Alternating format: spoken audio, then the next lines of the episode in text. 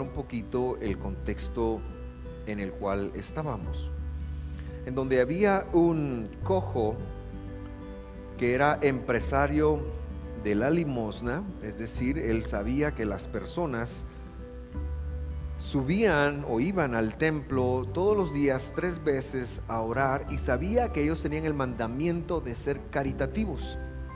Y como tenían ese mandamiento, pues qué mejor eh, persona que él en la puerta del templo esperando y pidiendo dinero, porque era un mandamiento el hacer caridad, el dar una limosna. Sedacá se dice en, el concepto hebreo, pero es mucho más que limosna y por eso lo, utilizo la palabra caridad. Y él estaba ahí y llegaron Pedro y Juan y en un equipo ellos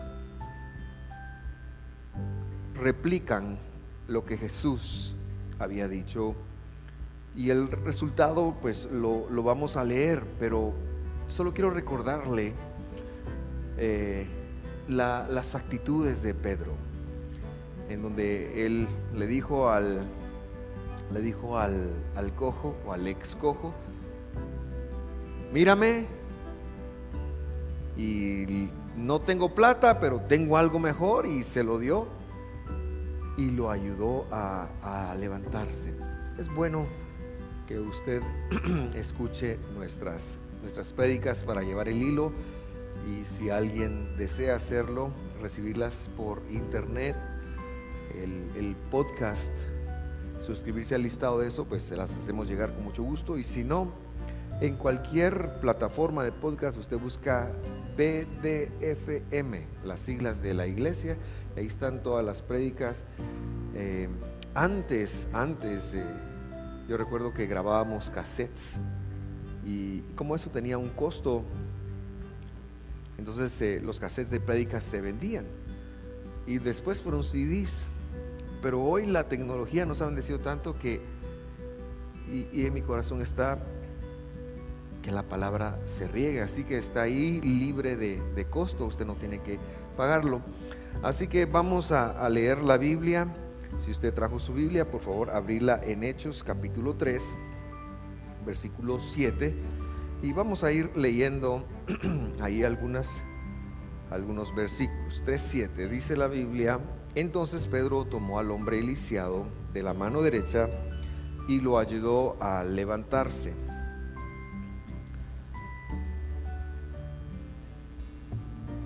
Y mientras lo hacía, al instante los pies y los tobillos del hombre fueron sanados y fortalecidos. Versículo 8. Se levantó de un salto, se puso de pie y comenzó a caminar. Luego entró en el templo con ellos caminando, saltando y alabando a Dios. Versículo 9. Toda la gente lo vio caminar y lo oyó adorar a Dios.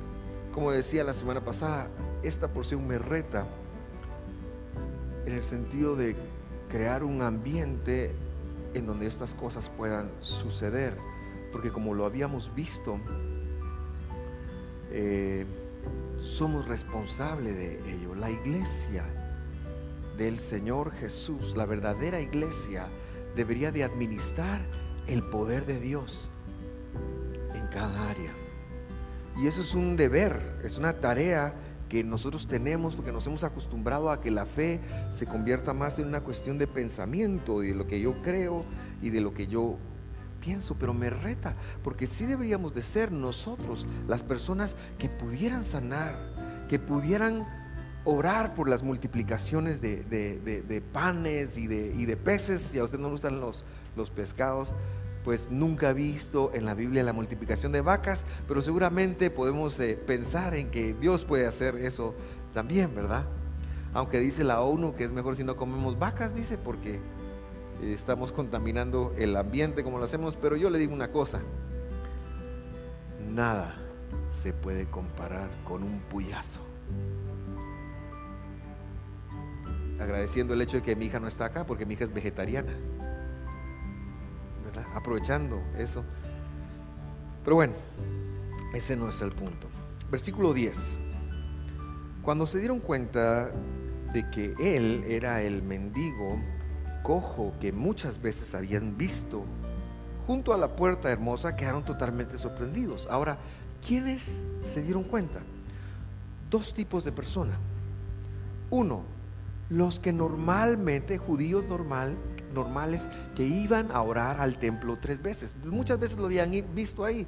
Y los saduceos, los sacerdotes, los que controlaban el templo, los que de alguna manera se habían puesto de acuerdo con Roma para saltarse el derecho romano y el derecho eh, bíblico y habían asesinado a Jesús. La pregunta es, ¿por qué nunca antes alguien hizo algo? A veces nos acostumbramos a ver la necesidad, a veces nos acostumbramos incluso a ver la necesidad propia. Aprendemos a vivir y a estar eh, contentos con no poder caminar, con no poder vencer sobre las tentaciones, con no poder eh, vencer en el viaje tan importante de la conquista del carácter, de la conquista de la ira, y nos acostumbramos. Y repito, mucho de eso es porque la fe bíblica se convirtió en una fe mental. Entonces yo sí creo que Jesús vino, creo que vino en, carne, creo que resucitó y todo eso, pero no lo vivo, con mis acciones no lo vivo, simple y sencillamente porque me acostumbro, como esta gente, a ver el cojo ahí en la puerta.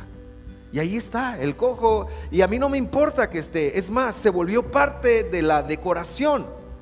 Y probablemente él, gritaba, decía, una limosnita, por favor.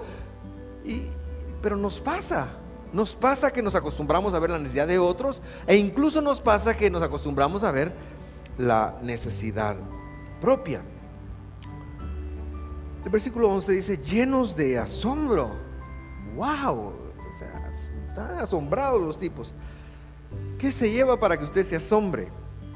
Pero esta gente, llenos de asombro, salieron todos corriendo hacia el pórtico de Salomón. Ahora habían estado en la puerta de la hermosa, pero ahora se van al pórtico de Salomón. Y ese es otro pórtico. Donde estaba el hombre sujetando fuertemente a Pedro y Juan. Es decir, que ese milagro en ese lugar donde ellos tenían cero influencia, les abrió las puertas y les llevó a un punto sumamente importante. El pórtico de Salomón.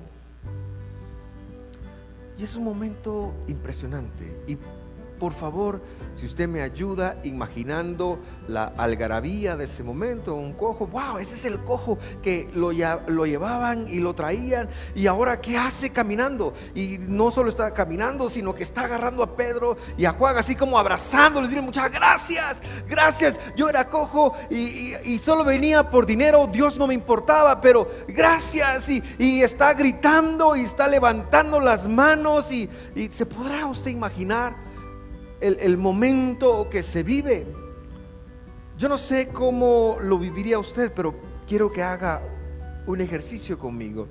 ¿Qué es o cuál es el mayor reto en su vida en este momento?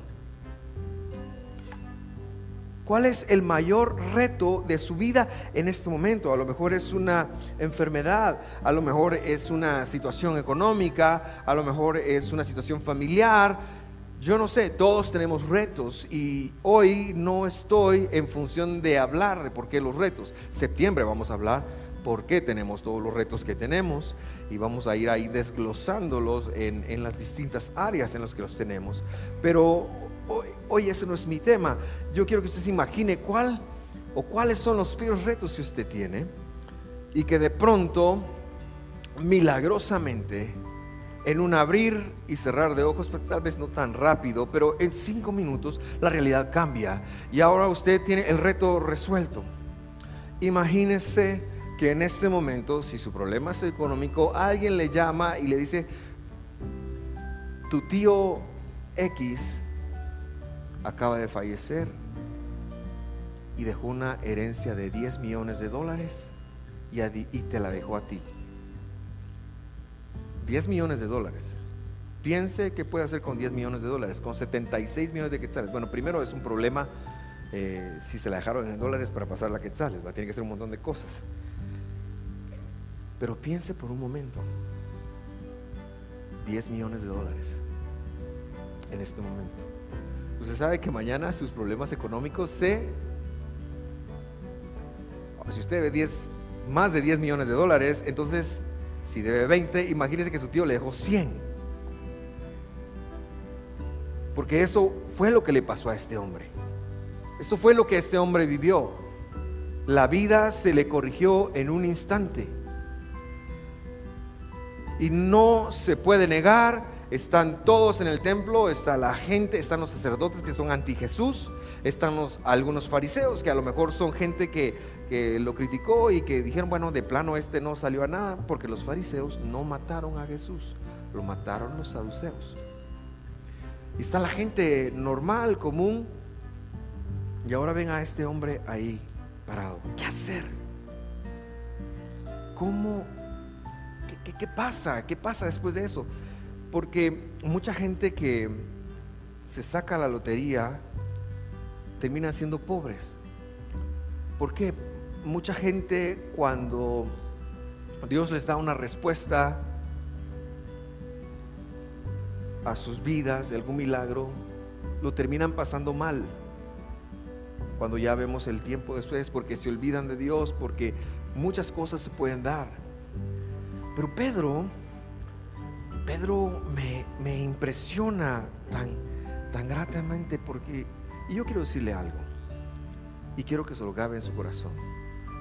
Hoy vamos a orar para que Dios haga milagros con los de visión de fe. ¿Por qué? Porque de hoy en ocho no es para usted, es para que usted traiga un invitado.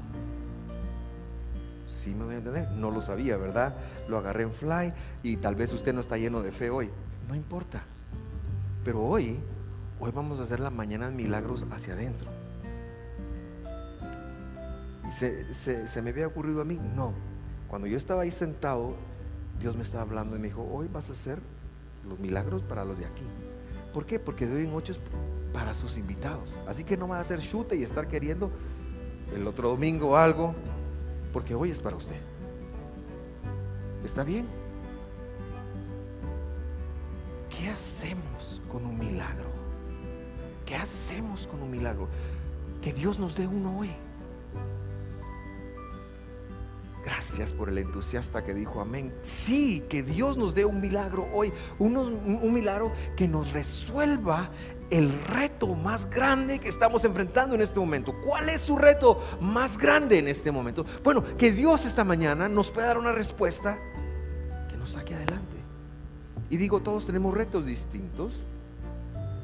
¿verdad? Pero no se olvide del reto de conquistar la carne.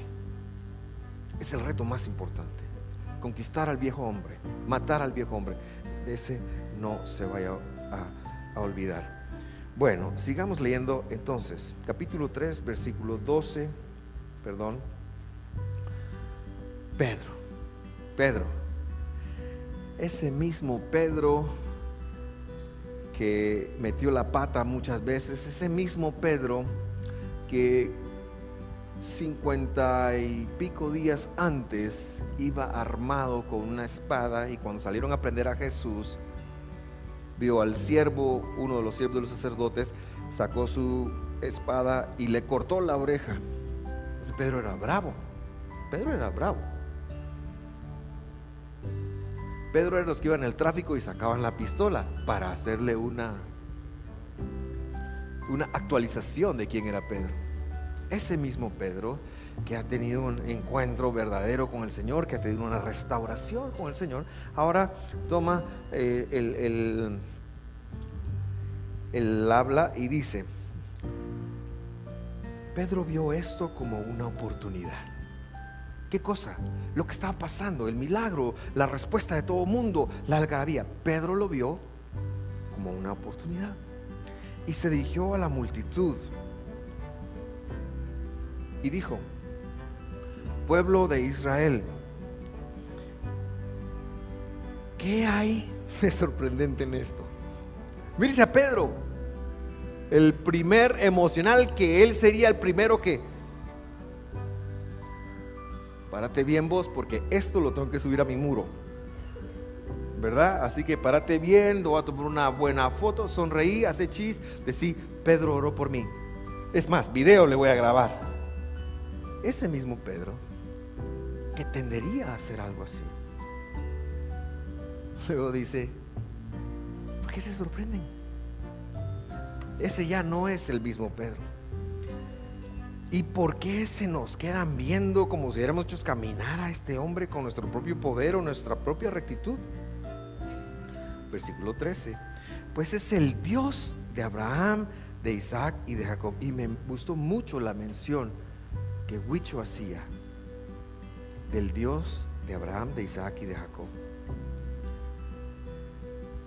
Quien dio gloria a su Hijo Jesús al hacer este milagro es el mismo Jesús a quien ustedes rechazaron, entregaron a Pilato, por eso le digo yo, le está hablando a los sacerdotes, a pesar de que Pilato había decidido ponerlo en libertad. Y luego dice, ustedes rechazaron a ese santo y justo y en su, en su lugar exigieron soltar un asesino. Versículo 15. Ustedes mataron al autor de la vida, pero Dios lo levantó de los muertos. Y nosotros somos testigos de ese hecho. Nosotros somos testigos de ese hecho. Yo quiero decirle que esas palabras de Pedro son la clave para vivir una, un cristianismo de poder.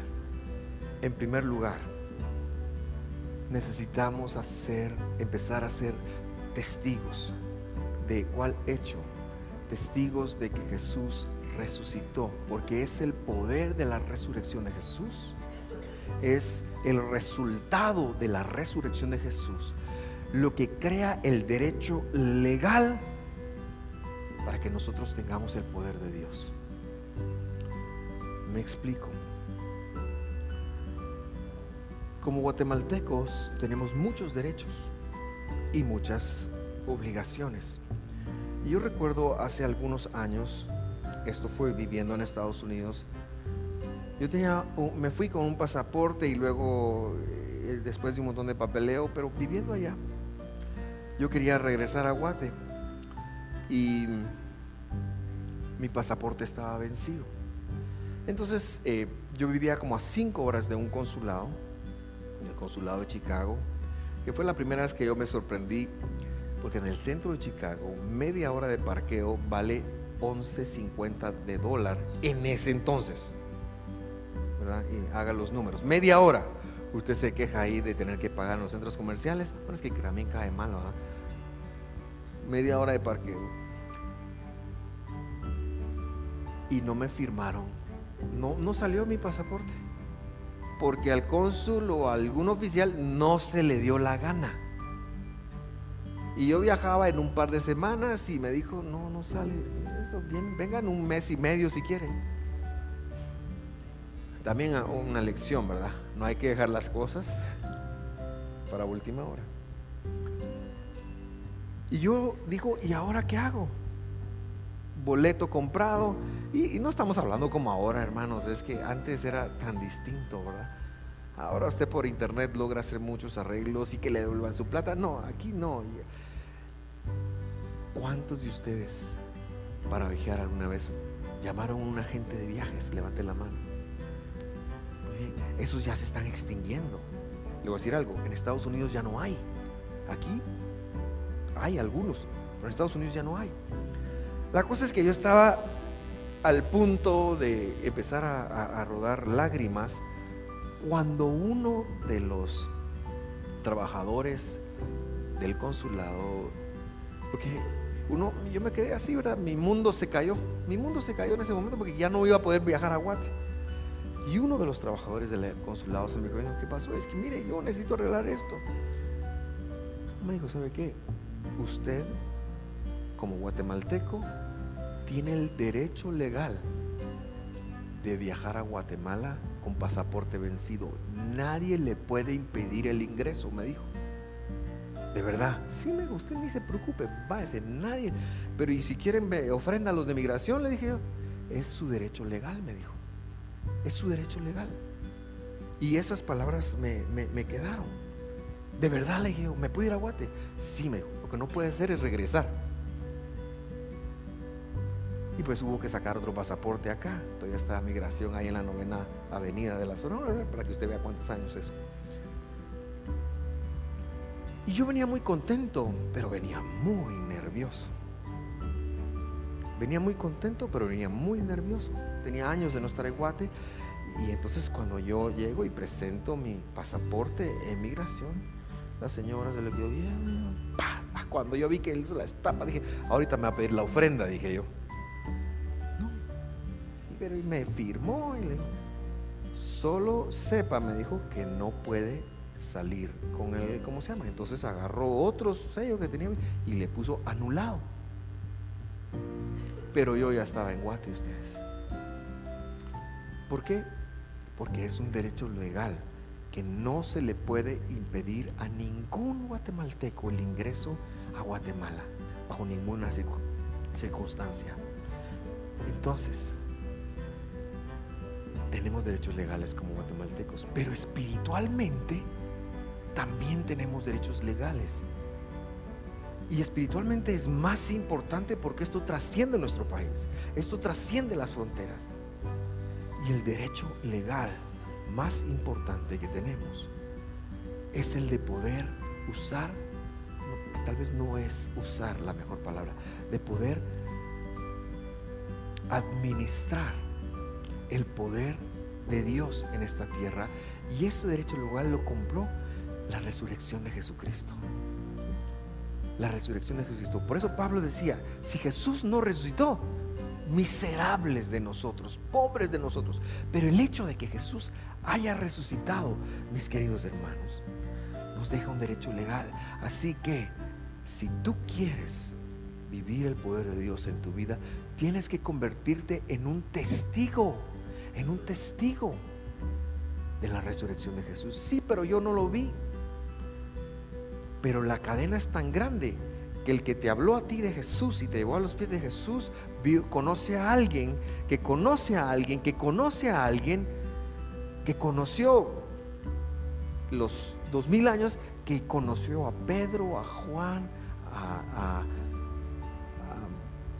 Leví, a Mar, bueno, tal vez a Marcos no tanto, pero a alguien que sí lo vio. Queridos hermanos, los milagros son nuestra oportunidad de ser testigos de la resurrección del Mesías. Y eso es lo que va, los avala. Como dijo Pedro, y ya lo vimos, Pedro vio esto como una oportunidad. Así que todo el tiempo que tú le pidas o vivas un milagro y que hoy lo vivas, yo quiero preguntarte, hacerte una pregunta, cuando has vivido cualquier respuesta de Dios. Pues te voy a decir algo. Si lograste completar un pago de agua, de luz y, y, y este mes llegaste a cumplir con tus obligaciones, es una respuesta de Dios. Si lograste salir de un catarro, es una respuesta de Dios. Si lograste ponerte de acuerdo con tu cónyuge y por lo menos hay una es una respuesta de Dios. Estoy tratando de decir que todos los días nosotros vemos respuestas de Dios, todos los días vemos milagros de parte de Dios, especialmente cuando tienes que pagar una planilla o cuando tienes que hacer un pago. Estamos viendo una respuesta de Dios. La pregunta aquí sería, ¿cómo das tu testimonio de Dios? Y por eso me gusta Pedro. ¿Por qué se sorprenden? Esto es una respuesta de Dios. Nosotros vimos, ustedes lo mataron y nosotros vimos cómo Dios lo resucitó. Lo que te estoy tratando de decir es que todo lo que Dios te da, todo lo que Dios te da, desde vida, desde casa, desde comida, desde todo lo que vivas, representa una responsabilidad de ti para dar testimonio de Dios a otros.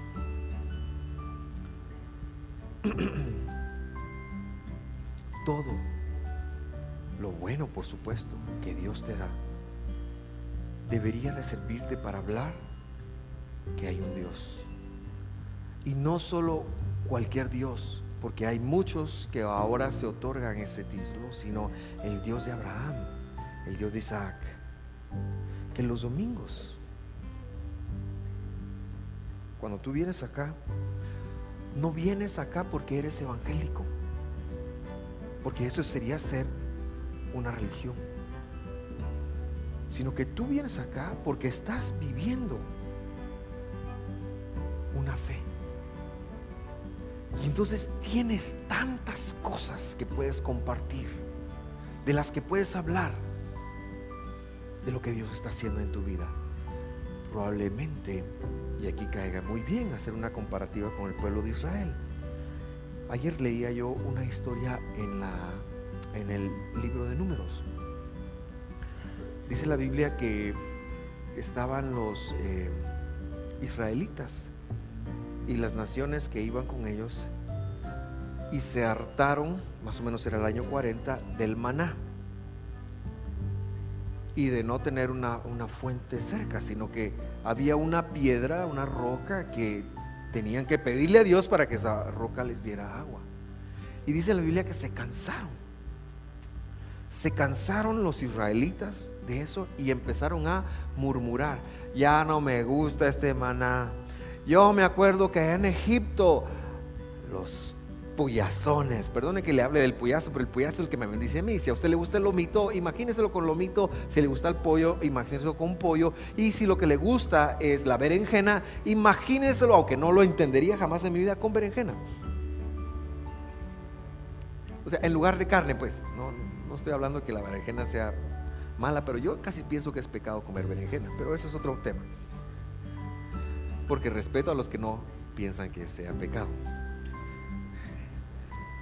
Bueno, y lo que sí pienso que es pecado comer es hígado de vaca, eso sí pienso que es pecado.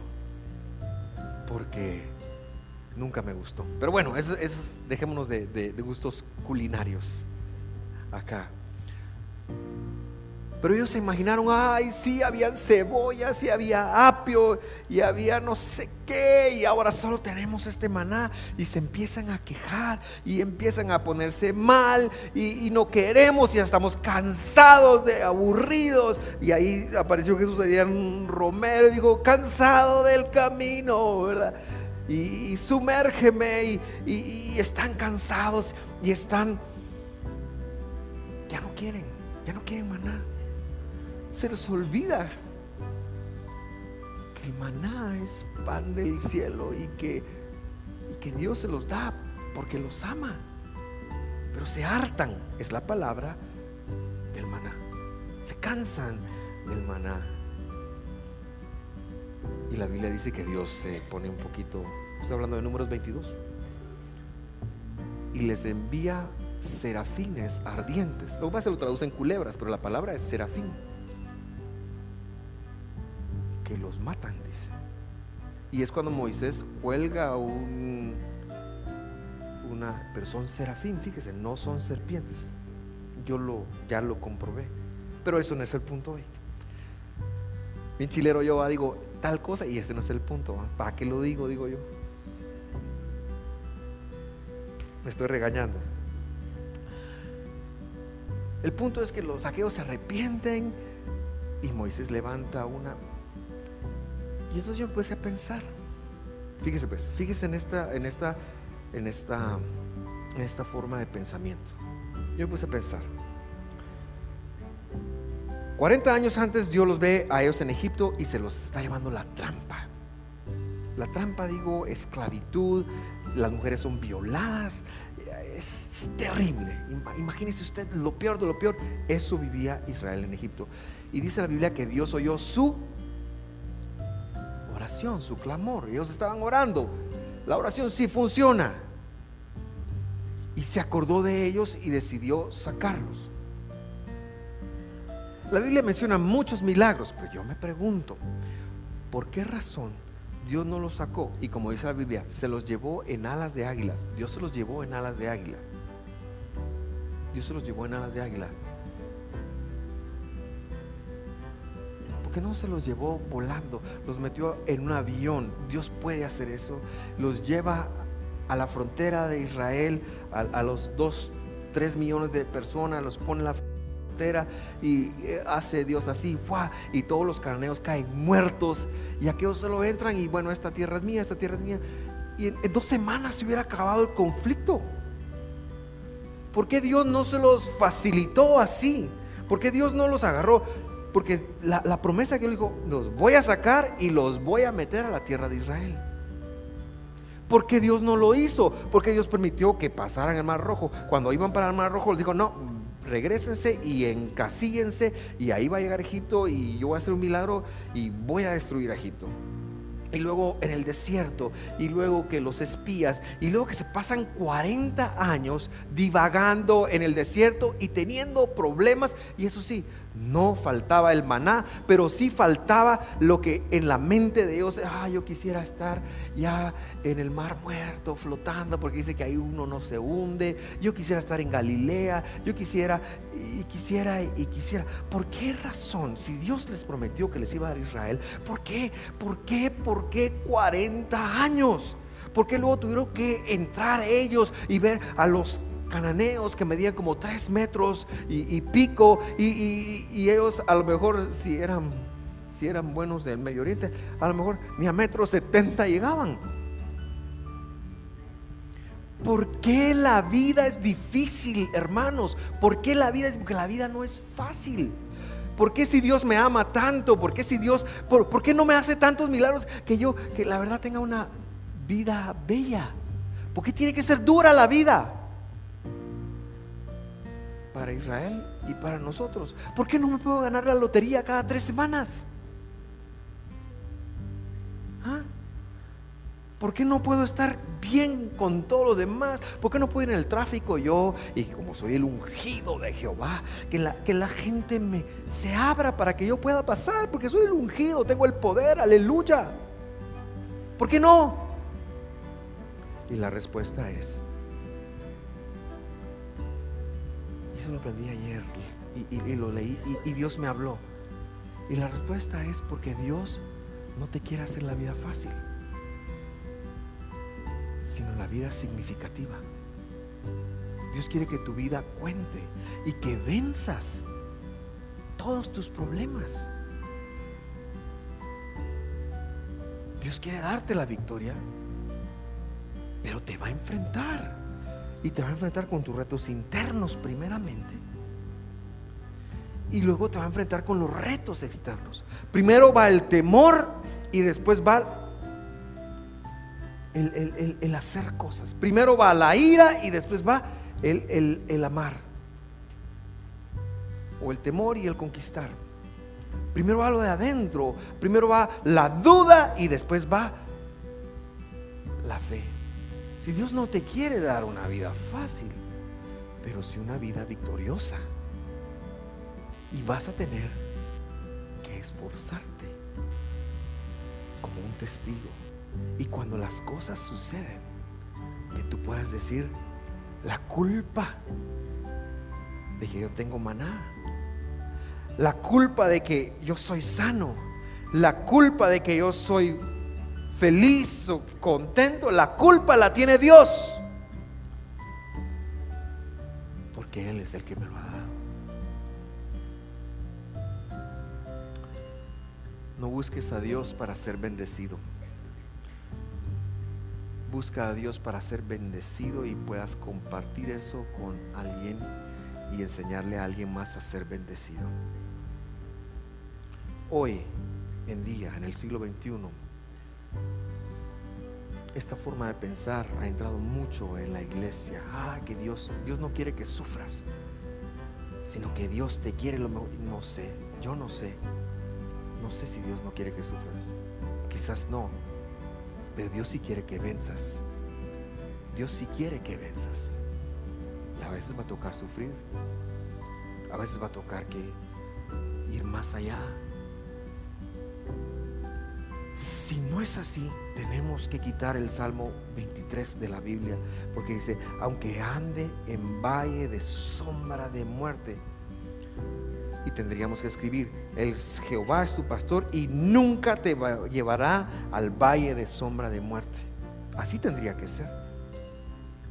Y esta generación es la del no sufrimiento. Hermano, deje que sus hijos sufran un poquito. Les va a hacer un favor. Deje que sufran. No les resuelva la vida. Pero ese no es el tema hoy, solo se lo estoy diciendo porque de plano, esto va con el precio del mensaje. No es malo enfrentar un momento de ¿qué voy a hacer? ¿Qué voy a hacer? Lo malo es atarantar seguro y no salir de eso. Ir a la fuente.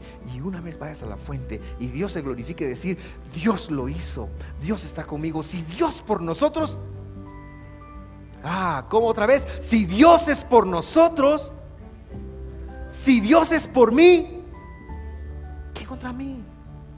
¿Quién contra mí? O sea, no me van a ganar, pues.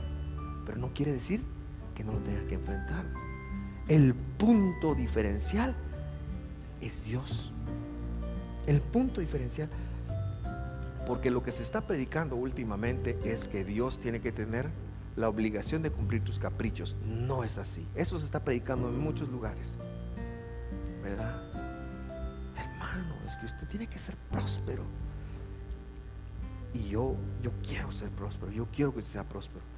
Pero yo lo que le diría es que usted tiene que darle la gloria a Dios cuando Él lo prospere. Y en el proceso también tiene que darle la gloria a Dios. Porque lo que Pedro era, era un testigo. Pero bueno, mire lo que dice Romanos 8:32 y voy en esta línea. Ah, si Dios no guardó ni a su propio Hijo, sino que lo entregó por todos nosotros, ¿no nos dará también todo lo demás? Me lo sé en Reina Valera. Si no escatimó ni aún a su propio Hijo, ¿cómo no nos dará juntamente con Él todas las cosas? Oiga, qué promesa, qué promesa. Amén, digo yo. ¿Cuántos dicen amén a esto? ¿Para qué diría yo? Para que le demos honra y gloria para que le demos honra y gloria. La razón de los milagros, la razón de las respuestas es para que le des al Señor la honra y la gloria de lo que está pasando en tu vida. Y para que dejes de ser como Israel en el desierto, que ya no quiero maná, ya no quiero milagros, ya, ya me cansé de este milagro. ¿Verdad? Yo quiero steak. Y, y no crea que no tenían steak, hermanos, iban con un montón de vacas y toros y o sea lo que pasa es que eran verdad dos consejos para hacer un cambio de paradigma y con eso termino cambio de paradigma en qué a ver este es el, paradigma que podemos tener muchas veces Dios mío ayúdame bendice no pasa ah la verdad Dios no me ama Dios no me quiere Dios eso primera opción segunda opción bendíceme Señor, bendíceme. Dios eh, me bendice. Wow. Qué cool, qué chilero. A lo sumo, gracias. Pero wow, o sea, yo viví eso. Qué bendición. ¿Cuál es el paradigma nuevo? Señor mío, de ti dependo. ¿Quiero oír milagros? Sí. ¿Me voy a esforzar por ello? Sí. Pero con la mentalidad de que si yo logro pagar mi casa, tú te llevas la gloria. Si yo llego, logro mantener mi hogar, tú te llevas la gloria. Que lo que yo te haga, que lo que yo haga y salga bien, tú te lleves la gloria. Hermano, ¿Dios se lleva la gloria en tu vida? ¿Así en serio? ¿O tú tienes un poquito de eso? Porque Dios debe llevarse toda la gloria de tu vida, en todo lo que estás haciendo. ¿Se lleva Dios la gloria en tu vida? ¿Se lleva Dios la gloria en tu vida? Porque ese es el punto. La Biblia misma dice, yo soy Jehová, no compartiré con nadie mi gloria, su reconocimiento. Eso no quiere decir que usted no pueda decir alguna vez, wow, lo hice bien, qué bueno, reconózcalo, es una palmadita, pero es la gloria. Sin Dios no hubiera pasado, pues. Entonces, dos consejos para empezar a hacer un, un cambio de paradigma ahí. Número uno, hay que depender de Dios orando. Hay que depender de Dios orando. No hagas nada sin ponerlo como delante del Señor. Señor, yo voy a, yo, yo quiero comprarme un par de audífonos. ¿Será tu voluntad? ¿Tú hablando en serio? ¿O no? Quiero cambiar de carro, quiero cambiar de teléfono, quiero cambiar de esposa. ¿Será tu voluntad? Yo sé la respuesta de esa, pues no la pido. Sea tu voluntad. O sea, es ponerlo, tus planes, en las manos de Dios. Eso se llama oración. Lo otro que a veces hacemos es que Dios nos componga la vida, eso es otra cosa. Pero oración es poner tus planes en las manos de Dios. Es pedirlo todo a Dios. Cuando te paguen y tú haces tu presupuesto y tienes un excedente de 23 mil quetzales, de excedente de tu presupuesto, ¿verdad? No es así como se siente. Pero yo te digo es cuando te paguen es, Señor, gracias porque me paro. Señor, ¿cómo debo de gastar? ¿Cómo debo de invertir esto? Cuando tengas conflicto con él o la señora, ¿cómo debo de manejar esto, Señor? Cuando estés en tentación, Señor, ¿cómo debo manejar esto? Porque yo te voy a decir una cosa. Al presidente le tienes que pedir audiencia. A Dios, alza tus ojos. Y Él está ahí y Él te oye. Y entonces afina el oído.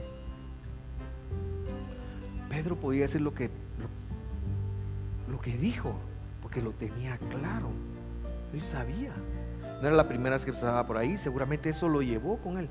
Mira, no te voy a plata, pero tengo algo mejor que plata y eso te voy a dar. ¿Y con qué autorización? Con la de Jesús. Por eso Pedro dijo después, ¿por qué se sorprenden por esto? Por eso es que él puede preguntar después, ¿por qué se sorprenden? Porque él ya se lo había ganado, él ya se lo había hablado con Jesús.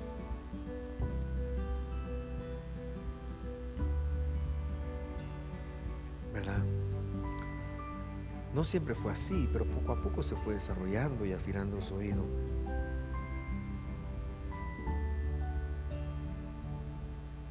Segundo consejo. Comparte tu fe. ¿Qué quiere decir eso? Cuando alguien te hable de su necesidad, acuérdate de que si alguien te dice, mira, estoy enfermo, acuérdate de cuando Dios te sanó, compártelo y ora por él. Y diles, mira, yo tengo un Dios, el de Abraham, el de Isaac, el de Jacob. Le decía hace una semana, ¿cuál es su nombre? Su nombre es el más grande nombre que hay sobre todo Jesús. Su nombre es Jesús. Ah, vos sos evangélico. Mm. Mira, te, te perdés en el tema de religión. Yo te estoy hablando del Dios de Abraham, el Dios de Isaac, el Dios de Jacob, Jesús, el creador del cielo y la tierra, el que puede. Déjame orar por vos. Porque no depende de la fe de la persona, sino cuál era la fe del cojo. No depende de eso. Tenemos muy mal entendida la fe de que es como vamos a es una quitar duda. Pero la fe no es así. Pero ese no es mi tema. No es así. Es mucho más que un ejercicio intelectual de convencernos. Es mucho más que eso. Pero bueno, cuando haga así, pase. Tú dices, mira, a mí Dios me sanó. A mí Dios me proveyó, a mí Dios me levantó. El Dios de Abraham, su nombre es Jesús. Su nombre es Jesús. No hay otro nombre en el cual podamos ser salvos. No hay otro nombre en el, en el cual podamos ser respondidos. El Dios de Abraham era Jesús. El Dios de Isaac es Jesús. El Dios de Jacob es Jesús. Por eso la Biblia dice en Gálatas, que Dios le entregó el Evangelio a Abraham. Así dice, el Evangelio, el anuncio del que es bueno. Y por eso la Biblia dice que Abraham vio, vio a Jesús. ¿Cuándo lo vio? Le voy a decir cuándo lo vio y con esto termino para que usted lo, comparta mejor. El día que está a punto de sacrificar a su hijo de 37 años y tiene el cuchillo aquí y lo va a matar. Se, se conoce como la atadura de Isaac. Él lo va a matar. Dios se lo pidió, él lo va a hacer. Y está así. Dice la Biblia que oyó una voz. Abraham, no lo mates. Alzó sus ojos, dice, y vio al cordero. Alzó sus ojos y vio al cordero. Así dice la Biblia. Después había otro animalito ahí que se ofreció en lugar de Isaac. Pero lo que Abraham hizo ese día fue que vio al cordero. Y por eso Jesús le decía a los fariseos, vio mi día y se alegró y se regocijó. La Biblia está unida. La Biblia es lo mismo, el Antiguo y el Nuevo Testamento. Lo vio y cuando él vio al cordero, lo vio inmolándose en el madero. Lo vio sufriendo. Él tuvo una revelación. Y el resultado de la revelación, que había un carnerito ahí trabado en unos chiribiscos. Entonces lo fue a traer. Pero él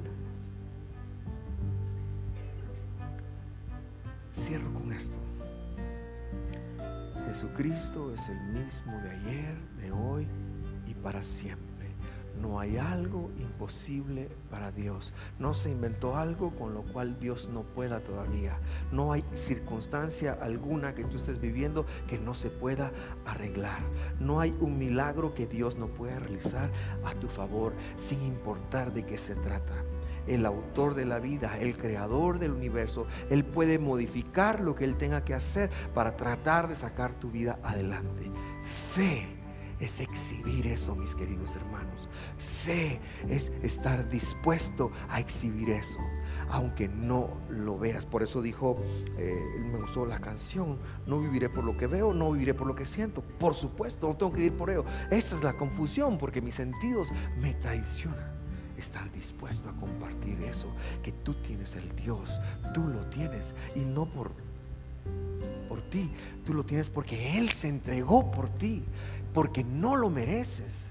No mereces que sea entregado. Él se entregó por ti porque te ama tanto. Él se entregó por ti, pero lo tienes tú. Eso decía Pedro, no tengo plata, lo que tengo te voy a dar hermanos, es hora de realizar lo que sí tenemos. No porque nos hayamos ganado, porque no hicimos algo por ganarnos, sino porque Él se entregó por nosotros en el acto de amor y de gracia más importante del universo. Así que tenemos a Jesús, el nombre sobre todo nombre. Dios puede con lo que estás viviendo. Claro, quizás como los israelitas no vaya a ser fácil, ¿verdad? Quizás haya que pasar el mar rojo, el mar muerto, el Jordán, el desierto, pero Dios puede y no se va a olvidar de ti. No seas tú de los 600 mil, los 2 millones que cayeron en el desierto y no heredaron las promesas. Más de 2 millones de personas cayeron en el desierto y no heredaron las promesas porque no estuvieron dispuestos a exhibir el poder de Dios en sus vidas. Es hora de que nos convirtamos en exhibidores del poder de Dios.